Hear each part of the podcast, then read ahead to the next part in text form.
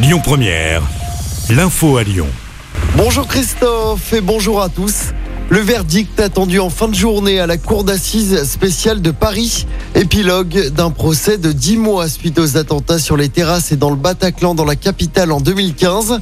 Attaques qui ont fait plus de 130 morts et 350 blessés.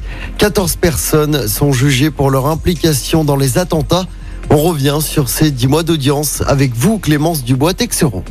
Et oui, c'est un procès hors norme qui a eu lieu avec plus de 2000 parties civiles, dont 415 qui se sont succédés à la barre. Euh, pendant les 10 mois, les 14 accusés, et notamment Salah Abdeslam, seul membre des commandos encore vivants, ont été euh, questionnés sur leur motivation.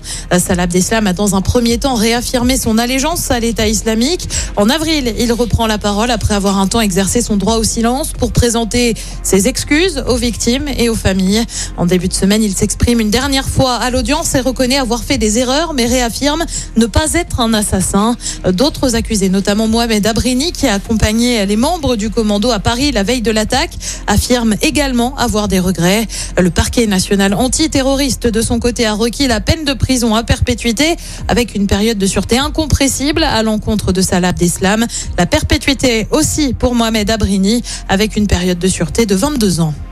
Et à noter que la prison à perpétuité a également été requise pour trois autres accusés. Pour les autres, les peines vont de 5 à 30 ans de prison. Dans le reste de l'actualité, la septième vague du Covid-19 qui se confirme. Plus de 150 000 cas ont été détectés en 24 heures en France. C'est une hausse de 54% en une semaine. Dans le Rhône, le taux d'incidence approche désormais des 700 cas pour 100 000 habitants.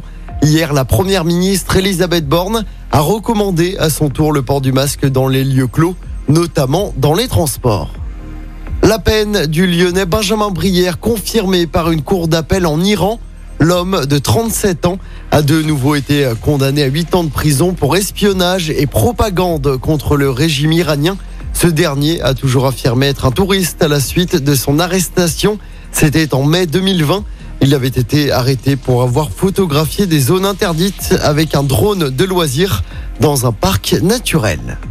Un homme activement recherché dans l'agglomération lyonnaise.